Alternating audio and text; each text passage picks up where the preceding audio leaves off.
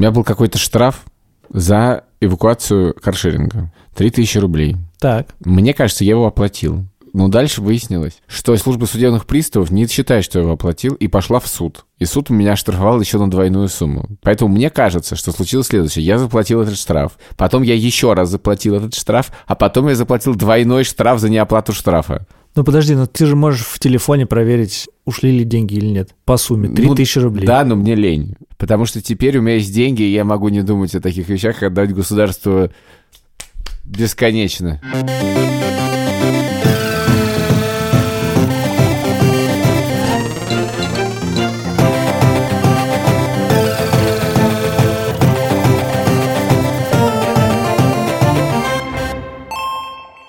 Привет! Это подкаст «Деньги пришли», его ведущий Саша Поливанов. И я Илья Косичек. Это подкаст о жизни, которая нас окружает, и еще немножко о деньгах. И о том, как они к нам пришли. С нами в студии, как обычно, два наших любимых персонажа. Это Альфа-Банк и студия подкастов «Либо-либо». Если что, я хочу сразу хочу сказать, этот выпуск ведет Саша. Дело в том, что сегодня мне нужно выяснить, собственно, одну вещь. Мне хочется узнать, сколько зарабатывает денег Илья Красильщик и как изменилась его жизнь в связи с тем, что этих денег стало существенно больше, чем раньше. Давай, может, по простому пойдем пути. Илюх, сколько ты зарабатываешь? Ты что, Юра, что ли? Что бы ты сказал Путину, если бы увидел? Что лучше, хороший стейк или хороший секс? Секс, конечно, лучше. Вот видишь, тебе легко отвечать на вопросы Юрия Дудя, поэтому ты, скорее всего, можешь просто сказать мне, сколько ты зарабатываешь. Слушай, я не скажу цифру, сколько я зарабатываю. Хотя это, конечно, очень нечестно для подкаста про деньги, но все равно на этот вопрос надо ответить, действительно, каким-то образом. Ну, во-первых, для меня происходящее сейчас очень странно, потому что я действительно стал зарабатывать больше денег, сильно больше, чем раньше. И дело в том, что раньше, когда я работал, ну, как бы я не мог даже подумать, что я работаю ради денег, потому что их не было. Ну, то есть, если я работал ради денег, это было парадоксально, в смысле, их никогда не было. Не то, чтобы как бы я... эм, ну, то есть вообще... Ну, в смысле, я... У меня была, Не- у меня была нормальная зарплата, но, очевидно, там не, не было, ну, как бы, никакого даже перспективы даже разбогатеть или что. Ну, come on, очевидно, у тебя была зарплата больше, чем у 75 Да, да, да. Ну, смысле, процентов жителей Москвы. Если можно, мы сейчас не будем затрагивать эти моральные вещи или интеллигентские, хотя они, они нет, раз я, я затрагиваю то, что ты говоришь. Ты зарабатывал деньги, которые не только хватало тебе на пропитание, Ну, и проживание и все путешествия, на остальное. да, да. Ты хорошо зарабатывал. Да, меня Нормально не- ты ну, зарабатывал. Да, но у меня ничего не оставалось. Не то, что я мог себе какие-то вещи супер позволить. Ну, в смысле, да, нормально. норм- Называется средний класс. Нет.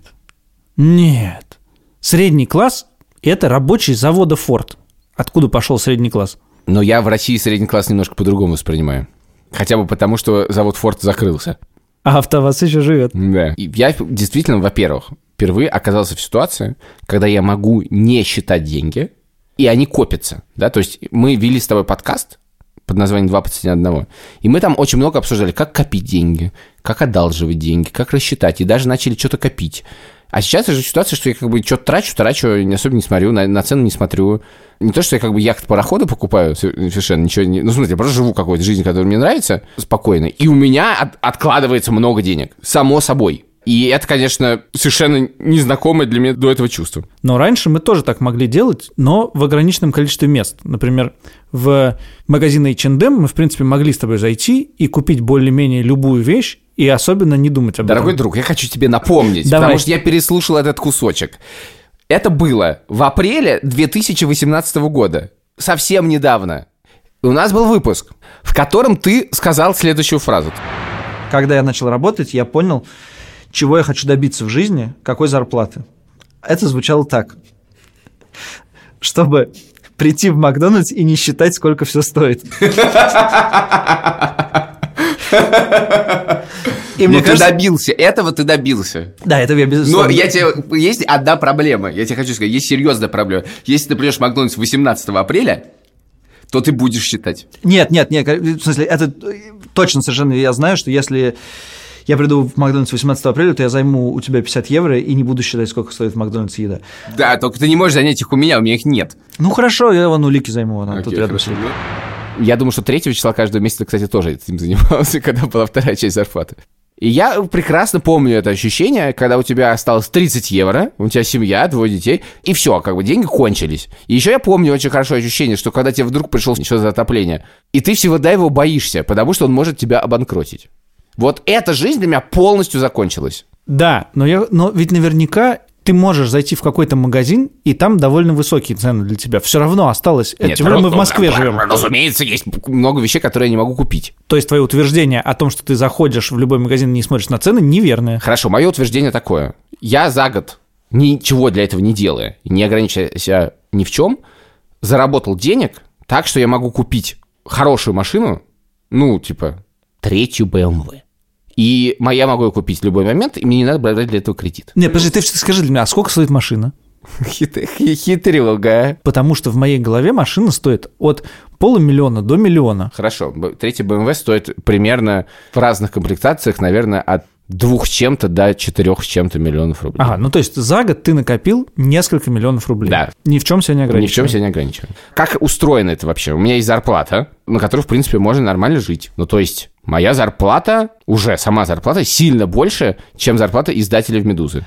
Дальше. Раз в полгода происходит оценка некоторой твоей работы, по итогам которой тебе дают деньгами бонус, который тоже, ну, довольно большой. Вот. И это, собственно, зарплата у меня не откладывается, а вот это откладывается, потому что он просто пришел. Или ты даже есть после поехал в путешествие, причем не знаю, в Америку, все равно деньги откладываются. А на это еще накладывается вещь, которую я даже не тратил, потому что это очень сложно устроенная штука. Я даже не понимаю, сколько у меня этого. Те накладываются акции, которые тебе выдают. И они постепенно становятся твоими.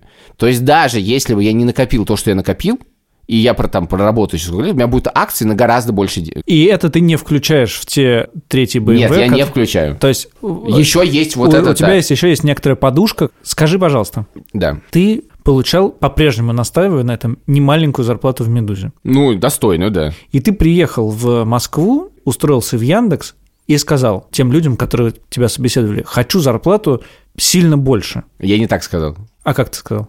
Меня звали в разные места работать. Какой-то момент меня звали работать в Aviasales.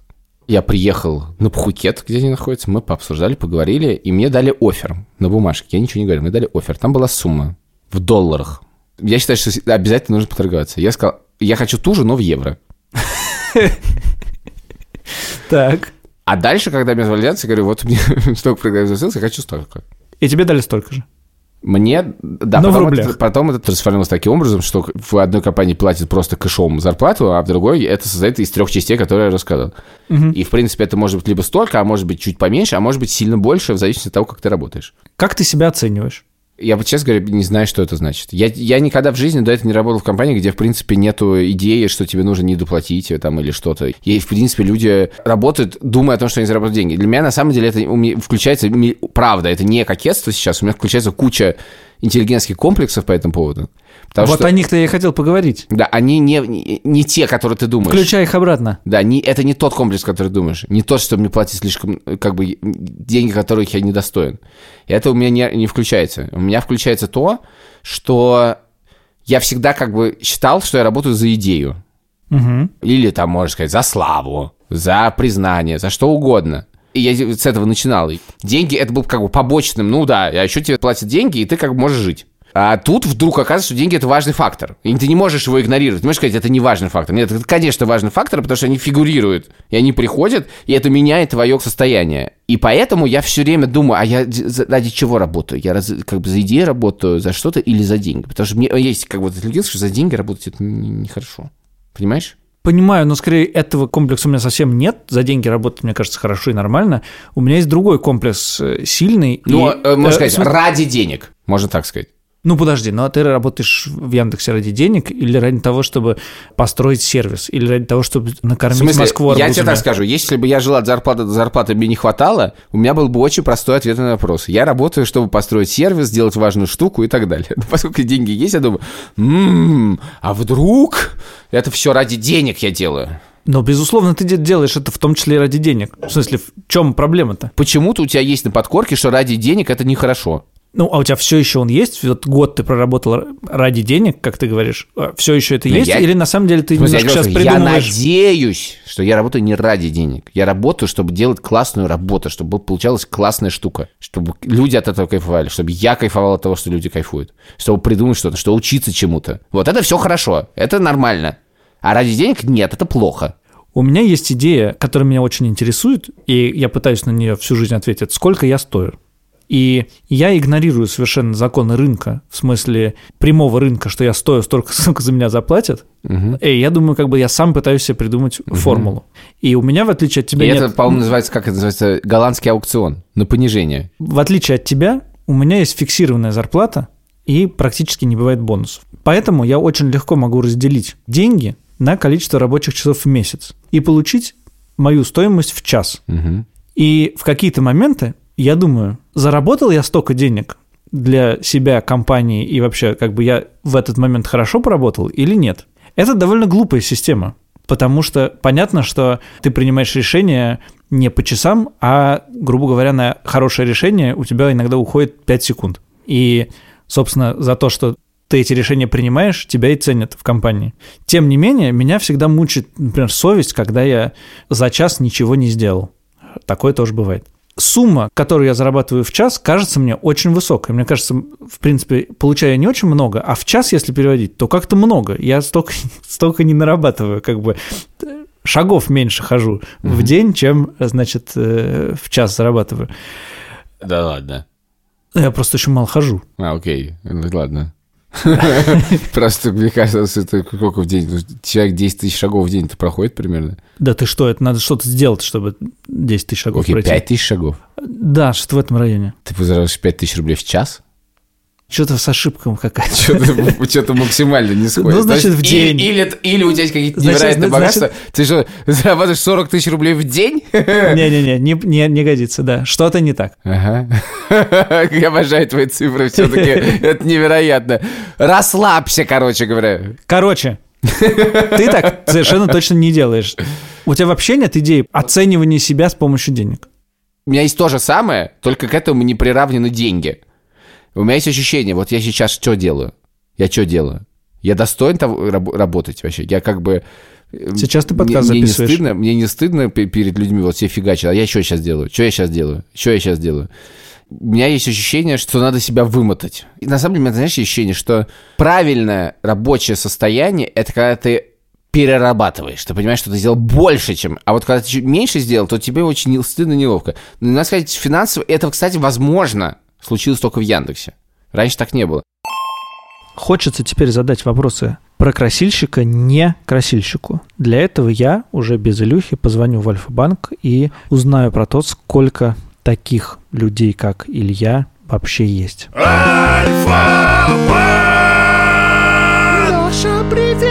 Леша, привет. Привет. Жалко, конечно, что Илья у нас говорит, что разводит арбузы, но судя по его посту в Фейсбуке, он активно ищет себе водителя, судя по всему, и вообще э, живет очень зажиточной жизнью. Слушай, а я видел тоже в э, Фейсбуке, что у вас какой-то новый офис, вы куда-то переехали. Мы просто во время вот всей коронакризиса и э, удаленки решили, что раз уж все сидят по домам, почему бы нам не отремонтировать офис с учетом как раз новых реалий. Понятно. Вот как раз все вот эти коворкинги, локеры, э, фитнес-клубы, столовые, вот мы этим занимались. Давай вернемся к красильщику. Он рассказывал, что у него на счетах несколько миллионов рублей. Мне почему-то кажется, что таких россиян в принципе не очень много. Наверное, ты можешь поделиться какой-то чуть-чуть информацией про то, сколько их на самом деле. Мне тяжело назвать какие-то конкретные суммы, не потому что я как бы не могу их назвать, потому что просто это некорректно. Я могу как-то вот относительно рассказать, вот что происходит с накоплением. Давай, давай, конечно. Вот как ты думаешь, у скольки процентов людей, по нашим данным, вообще нет накоплений сейчас? Ну, поскольку я сам таким был совсем до недавнего времени, то мне кажется, что таких людей довольно много. Давай я скажу треть. Ну, ты вот практически прав, примерно 35%. Слушай, а те две трети, у которых есть накопление,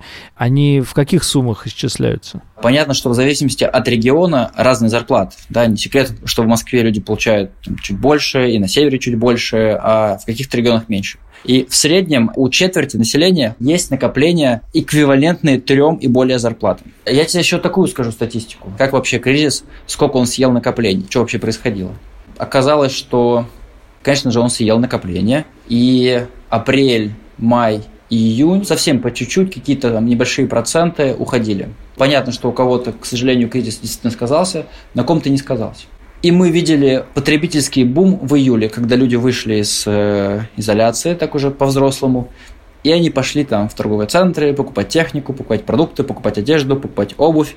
И, короче, накопления стали активно таять. Но есть хорошая новость. В августе люди, значит, перестали покупать. Слушай, а есть э, люди, которые положили на счета, допустим, какие-то довольно большие суммы, несколько миллионов рублей, и просто ничего с ним не делают. Инфляция постепенно их съедает, и вы думаете, ну, черт, ну уж сделай что-нибудь с этими деньгами, чтобы они не, не таяли. У нас у всех клиентов, у которых несколько миллионов рублей, у них есть свой персональный менеджер, который как раз замотивирован, чтобы деньги клиента росли. Потому что мы понимаем, что если деньги будут, так сказать, сгорать периодически, человек спохватится, он будет недоволен, ну, это все понятно. Поэтому наша задача ему там написать и предложить какие-то варианты инвестирования в какие-то инструменты посложнее или попроще. Ну или просто э, переложить деньги на какой-нибудь э, накопительный счет. Мы всегда даем ставку в рублях больше, чем инфляция, всегда. И поэтому, если, так сказать, просто на правильном счету лежат деньги, они точно не сгорят. Если, кстати, нужен кому-то банальный финансовый совет, но очень правильный, то я его могу дать. Никогда не храните деньги в одной валюте. Можно, не знаю, если совсем скучно и не хочется думать, разделить просто 50 на 50 и хранить в двух валютах. И в любом случае, когда одна валюта вверх идет, вторая вниз, вы не будете в проигрыш. Я извиняюсь за банальный совет от банка. Леш, нет, это важный совет. Я часто его слышал и вот сейчас стараюсь соблюдать. До этого просто у меня не было таких накоплений, чтобы думать о том, чтобы как-то разделять и всякое такое, но это, кажется, действительно очень грамотный совет. Ну все, на связи. Да, следующей неделе. Давай, пока. Ага, пока.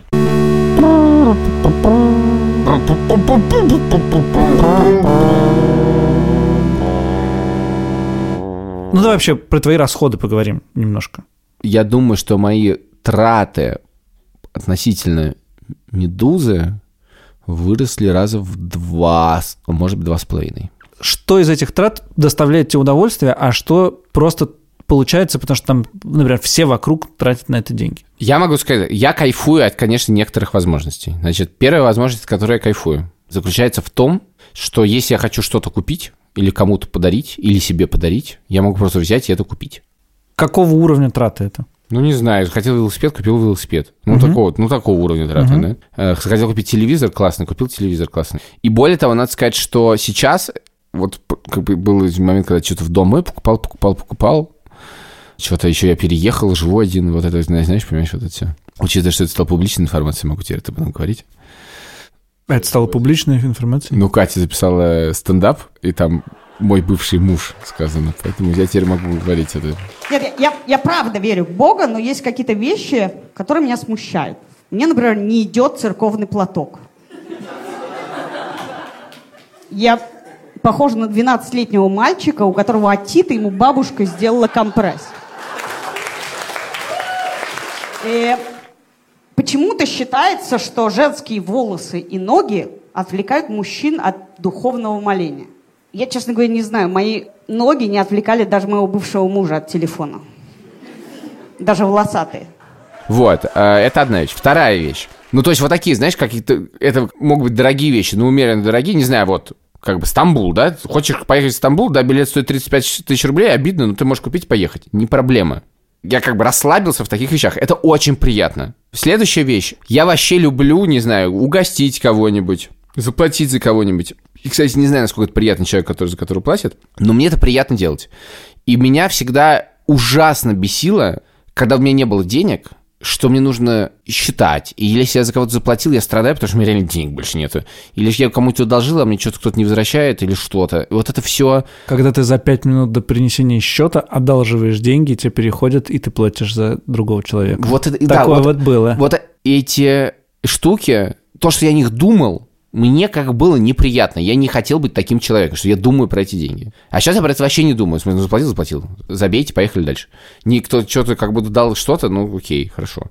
И это тоже очень приятная вещь. То есть ты, об этом можно не думать. Еще, ну, на самом деле ты понимаешь, у тебя тоже теперь такая ситуация. В смысле, ощущение, что ты не считаешь деньги, чтобы дожить до зарплаты, вообще-то очень приятное. То есть даже не то, что это какое-то ощущение – То, что этот фактор уходит из твоей жизни, это вообще-то очень приятно. Потому что вообще-то не то, что мы так говорим, я разбогател, я разбогател, я разбогател. Ты вообще-то тоже стал себя чувствовать гораздо лучше, дружок. Гораздо лучше. Но я себя поймал на ужасной мысли, что я смотрю на счет, и там какие-то циферки. Угу. И мне они не нравятся. Мне хочется, чтобы эти циферки были больше. Угу. Но когда я дальше думаю, а зачем я хочу, чтобы они были больше, в принципе, ответа нет никакого. И когда мне жалко денег на что-то, потому что я знаю, что эти циферки тогда не будут становиться больше некоторое время, меня пугает. И вот жизнь в мире цифр, в принципе, я себя не очень хорошим человеком чувствую. Ты всегда себя чувствуешь не очень хорошим У хорошим тебя нет человеком. такого? Ну, у меня есть вот этот смысл работы, а то, что на моем счету лежат деньги, честно говоря, мне очень приятно. Это строго хорошо. Да, но что их- ну, а ситуация, что вот... Тебе не вот- хочется, чтобы их было больше? Конечно, хочется. Ну, мы Шнура про это спрашивали. Мы его спрашивали, ты заработал до хера бабла. Зачем тебе еще? Надеюсь, ты зарабатываешь не столько, сколько он. Безусловно, даже близко. И я думаю, опять же, то, что меня удивительно, я как бы заработал деньги. Раньше у меня ничего не было, не было никаких вопросов. А я думаю сейчас, а я куплю машину, и не то, что как бы наш... А как мне купить машину? У меня на счету станет меньше денег. Это обидно. Ты хочешь видеть, воспринимаешь это как, знаешь, это каунтер. Он должен только увеличиваться, Да, да, он да, не да, да. должен уменьшаться. Именно. И именно. это превращается в абстракцию некоторую тогда. То есть это нереальные деньги. Меня поражает в твоих тратах даже не то, что они так существенно увеличились, но и то, что происходило на Алтае с нами. Когда буквально каждый перерыв в походе, особенно в несколько первых дней, вы обсуждали, кто сколько заплатил за снаряжение. И вы говорили об этом с некоторым удовольствием. Я заплатил за свой рюкзак 28 тысяч, а я 25, я хуже тебя. Совершенно не факт, что когда 25 это хуже, во многом лучше. Более того, когда выяснилось, что ты заплатил за палки в 20 раз меньше, чем мы в конце похода, очевидно было, что ты гораздо лучше нас. Это было в конце, но меня поразило в этом, и я тогда еще подумал, что ты научился об этом говорить. Что, в принципе, в нашем ощущении, ты говоришь про моральные какие-то штуки, тратить много денег стыдно. Стыдно заплатить 35 тысяч за билет в Стамбул и не думать об этом вообще. Это ощущение, что как будто ты немножко украл откуда-то, и, значит, можешь себе это позволить. Ты, кажется, научился говорить о деньгах. У меня есть несколько ответов на эту мысль. Ответ номер один. Я и ты, кстати, тоже ведем пятый сезон подкаста про деньги. Да, мы не стали лучше. Но мы заставили себя уже пятый сезон разговаривать про наши личные финансы. И в этом смысле ты привыкаешь. И тут есть некоторая важная вещь. И я в этом смысле себя чувствую в ловушке. Дело в том, что рассказывать про то, что у нас вообще нет бабла, ни денег нету, до зарплаты не хватает. Куда уходят наши деньги? Ни копейки нету. И это гораздо более легкая Да-да-да, публичная позиция, Конечно. чем признаться, ребята, у меня есть деньги, и я даже их трачу. Это очень такое геройское чувство. Ха-ха, я залихватский И я парень. в этом, честно говоря, чувствую некоторую, собственно, ответственность. Потому что если ты сказал А, говори Б. Твоя ситуация поменялась, и после этого сказать, «Ха, мы ведем подкаст про деньги, ну мы всегда будем делать вид, что у нас их нету, это какая-то довольно странная позиция. Это первое. Второе. Вообще-то довольно странно считать, что неприлично тратить много денег. Потому что большинство людей, которые тратят мало денег, хотели бы на самом деле, чтобы у них была возможность тратить больше. Продолжай, пока все логично. И поэтому это не неприлично. Это, ну, я хочу понять, что это такое. Это не неприлично. Неприлично говор- считать, что неприлично говорить про собственные деньги. Но тут мы вернемся к пункту номер один. Да, неприлично. И мы специально поэтому стали вести про это подкаст. Чтобы говорить на эту неприличную тему. И говорим, и говорим, и говорим. Ну, приходится тогда, извините, говорить дальше. Во-первых. Во-вторых, если тебе неприлично тратить много денег, часть этих денег потратить на благотворительность. Ну, правда. Угости друзей. Сделай что-нибудь хорошее. Я, кстати, сказал, понял, что я очень мало трачу на благотворительность. Надо как бы... Что... Чтобы быть до конца честным, надо сказать все-таки. Когда у меня было очень мало денег, я хотел быть хорошим человеком, я посоветую Кате делать регулярные пожертвования в 5 фондов. Но поскольку у меня было очень мало денег, то пожертвования в каждый фонд 100 рублей. Ну, всего 500. Еще ОВД-инфо 1000 рублей. И пожертвования с тех пор не увеличились. Это надо исправить, кстати. Да, и последнее, что я хотел сказать по поводу много зарабатывать. У нас есть один наш общий знакомый, с которым мы периодически играем в покер в онлайне. И он для нас известен как знакомый, который все время сливает дикое количество бабла. И однажды я его встретил и говорю, Василий, Это псевдоним. все имена изменены, конечно. Я, я всегда думал, кстати, что классно в журналистских текстах писать все имена изменены и не менять их, потому что это самое... Ну так, ты встречаешь э, Петю, Да, я говорю, Вась, а чё ты столько денег сливаешь в покер? Он говорит, ты знаешь, говорит, я думаю, что это делаю, потому что мне стыдно, что я зарабатываю столько денег, и поэтому сливание в покер – это мое оправдание. Вот это мне совершенно непонятно. Ну подожди, ну а не соразмеряешь ли ты рассказы о своих тратах с теми людьми, которые тебя слушают? То есть э, Вот думай- это- да, думаешь да, ли да, ты да, об да, этом? это проблема, потому что, ну, я вообще болтлив. Это мы за пять сезонов усвоили. И я люблю рассказывать про себя в формате анекдота. Это все-таки некоторое яркое переживание. И более того, ты еще помнишь, что у тебя только что их не было. И ты хочешь этим поделиться. Но и еще ты очень много сезонов рассказываешь про них, поэтому тебе кажется, что можно просто сказать, слушайте, вы- вы представляете такое и тут, и там, и столько. Но я совершенно забываю о том в этот момент, что люди к деньгам вообще-то относятся по-разному. И тема, в принципе, тонкая. И, в принципе, можно людей расстроить, поставить неловкое положение. И я вообще-то очень хорошо помню ощущение. У меня был в школе друг, и он был богатый. И вот это ощущение, что как бы... Я помню, я меня дико, знаешь, запомнилась фраза, как бы это был, наверное, год, не знаю, какой 2001, и там, типа, два года назад открылся Икея, да? Икея это пришла, вот это да. И у тебя такая кухня советская, ты думаешь, вот это, вот ты смотришь на это, вот это жизнь. И я помню, что я они переехали в соседний от меня двор, и мама этого мальчика, он говорит, хорошая кухня, да? Почти не видно, что Икея. Я думаю, и для меня, я- это просто меня ставит абсолютно в, другое, э, в другую лигу. Измерение. Да, для меня Икея это просто верх, ну как, верх всего, недостижимый верх всего. В смысле, этого не может быть в моей жизни. И тут люди говорят, ха, Икея. А я сейчас довольно много могу сказать, но это почти не- это даже не Икея. И говоря это, я забываю о, о своих чувствах, которые я вообще-то испытывал, неловкости, которые я испытывал. Более того, я помню, я обсуждал с ним вот деньги тогда еще, и он говорит, что мне вот неловко, что у меня много денег. У нас, ну, как бы, что мы... И я ловлю себя на несколько вещах, которые, возможно, на самом деле совершенно неприличные. Первая вещь – это что действительно я что-то про это рассказываю друзьям. Ты, кстати, я все в твоем присутствии происходит. Возможно, ты можешь сказать, насколько это, типа в чатиках, там, знаешь, в каких. Вот, это одна история. А вторая вещь, которая э, я и знаю, то есть я даже вспоминаю некоторое количество случаев, когда, ну вот, и та же история про палки в походе, да? Типа меня просят, Боря, купи мне палки. Я покупаю им палки. Я думаю, я просто покупаю им палки. Ну, какие-то палки? Ну, они стоят 6700. Это вообще до хера. Я, я покупаю, и я, Ну, Я бы не решился человек купить что-нибудь за да, 6700, и я не- не, забываю, предупредив и я забываю подумать о том, что вообще-то это может быть не... Ну, вообще, в смысле, это мне бы еще два года назад... И я мне, честно говоря, по поводу... По-прежнему неловно, может быть. Вернуть? Борь, прости, пожалуйста. Это, в принципе, вот это, про первое я не знаю, потому что все-таки не то, что всем на свете, про- только в подкасте. Я всем на свете не рассказываю, только в подкасте. А вот про второе, это точно вещи, на которых нужно себя ловить. Потому что ты, и- когда ты расслабился из-за денег, ты можешь забыть о том, что кто-то вообще-то, может, и не расслабился нифига. И сделать что-то...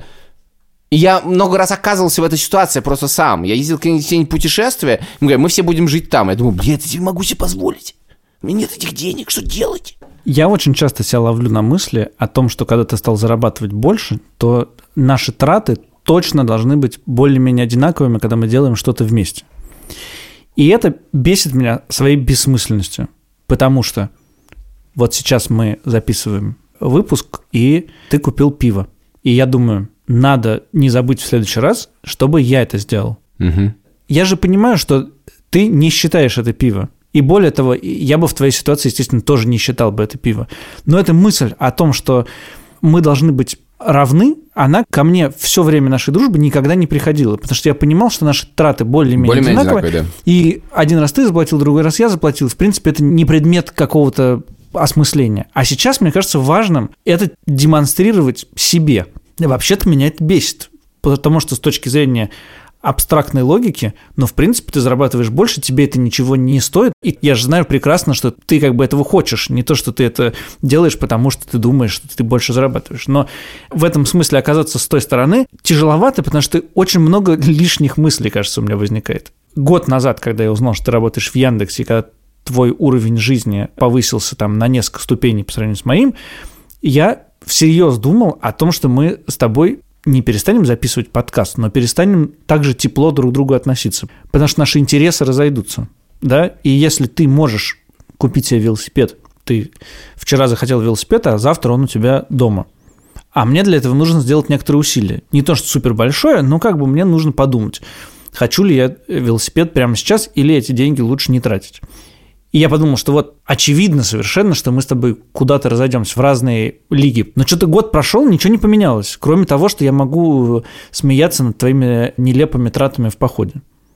Поход-то ладно, без беговой дорожки не понять, что делать. Слушай, у меня несколько раз возникала мысль подарить тебе велосипед. Но потом я думал, что это как бы неловко. Это давит, и что это делать не нужно.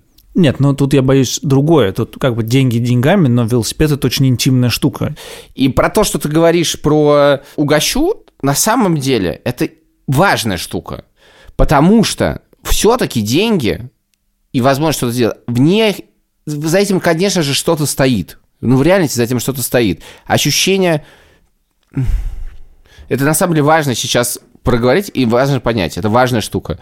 Потому что твои финансовые возможности, наверное, так не у всех, но все равно они часть твоей самооценки, скажем так, и твоей постановки себя в некотором социуме. И когда вы находитесь в одинаковой ситуации, то эта проблема уходит, у вас нет умерения этим. Ничего не происходит. А когда вы становитесь в разной ситуации, то как будто бы вы находитесь в каких-то разных реальностях.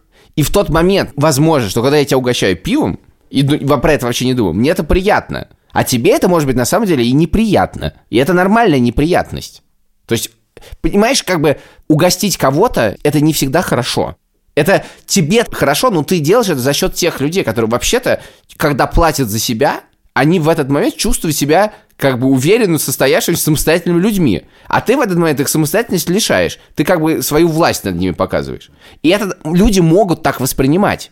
У меня на буквально на этой неделе состоялся довольно странный разговор. У меня есть отношения с одним моим приятелем. Мы раз в несколько месяцев ходим по Москве и выпиваем. И так повелось уже, наверное, лет 10 назад, что за это плачу я всегда. Угу. И в понедельник это происходило, и мой вот, значит, этот приятель первый раз сказал, слушай, я бы хотел заплатить за себя. И я подумал, неужели он 10 лет страдал? Возможно, все 10 лет он думал, что когда-нибудь он сможет заплатить за себя сам. Но не может. Я уверен, что все 10 лет он, в принципе, мог заплатить за себя сам. Ну, в смысле, мы так договорились. Да, но в этом моменте, когда ты платишь, да, в этом же есть некоторое больше, чем просто момент оплаты. Патернализм. Нет. Понимаешь, возможно, это как бы наше как бы детство и, и все о себе дает знать, потому что возможно, что если ты вырос в ситуации, когда ты действительно там, ты, там родитель, ну, как бы ну, как бы уверенно финансово вырос, когда с деньгами вокруг все в порядке, возможно, это так не работает. Но для нас возможность заплатить за себя это просто та же самая история, когда ты говоришь, я могу не думать в Макдональдсе, что сколько стоит, это ты как бы можешь себе позволить, то ты состоялся. Это как паспорт получить, понимаешь? Я помню ощущение, когда мне дали паспорт, у, ну я полноценный человек. И когда ты можешь заплатить, ты тоже это делаешь. Господи, когда я получил паспорт, я думал, зачем мне он нужен. Но в 14 лет у меня просто была боязнь потерять его, и бессмысленная какая-то штука. Я и потерял наверняка. Но, anyway, я не знаю, сколько пример с паспортом правильный, но когда ты говоришь, да ради бога, я тебя угощу. И в следующий раз угощу. И вообще не думай рядом со мной о деньгах. На самом деле в этот момент человек начинает рядом с тобой думать о деньгах. Причем даже не конкретно о деньгах, а о статусах, о своем положении, об отношениях, о неравенстве каком-то. И вот это вещь, которую я понимаю, что поскольку я расслабился по этому поводу, и я делаю так, как мне приятно. Ну и явно тут как бы ну, стоит побольше подумать по этому поводу. Точно. А мы пойдем ужинать сегодня? Я тебя угощу. Угости меня, пожалуйста. Не потому, что у меня нет денег, а просто, мне кажется, это было бы правильно. То есть я должен тебя угостить, чувствовать себя за это неловко, еще потратить деньги. Это был бы вообще идеальный вариант. Но ты будешь чувствовать себя плохо, что ты недостоин этих денег. Нет, это если ты купишь какой-то плохой еды, и мы много выпьем, тогда я буду чувствовать себя плохо. Пить пора, надо прекратить. Я хотел бы, чтобы мы с тобой провели маленький флешмоб. Я хотел бы, чтобы, начиная с субботы утра, мы с тобой считали наши все траты и как можно дольше продержались внутри 10 тысяч рублей. И когда ты потратишь больше 10 тысяч рублей, ты мне напишешь. А если я это сделаю первым, то я тебе напишу. Это был подкаст «Деньги пришли». Наконец-то это выпуск, собственно, равен названию. Деньги действительно пришли, и мы наконец-то об этом поговорили. С нами был Альфа-Банк, студия подкастов «Либо-либо», наш продюсер Павел Боровков, звукорежиссер Ильдар Фатахов. Пишите нам по-прежнему, не забывайте, у нас есть телеграм-канал, у нас есть YouTube-канал, у нас есть Apple подкаст, Google подкаст, CastBox. Слушайте, пишите, предлагайте темы. Пошли есть. Пошли есть.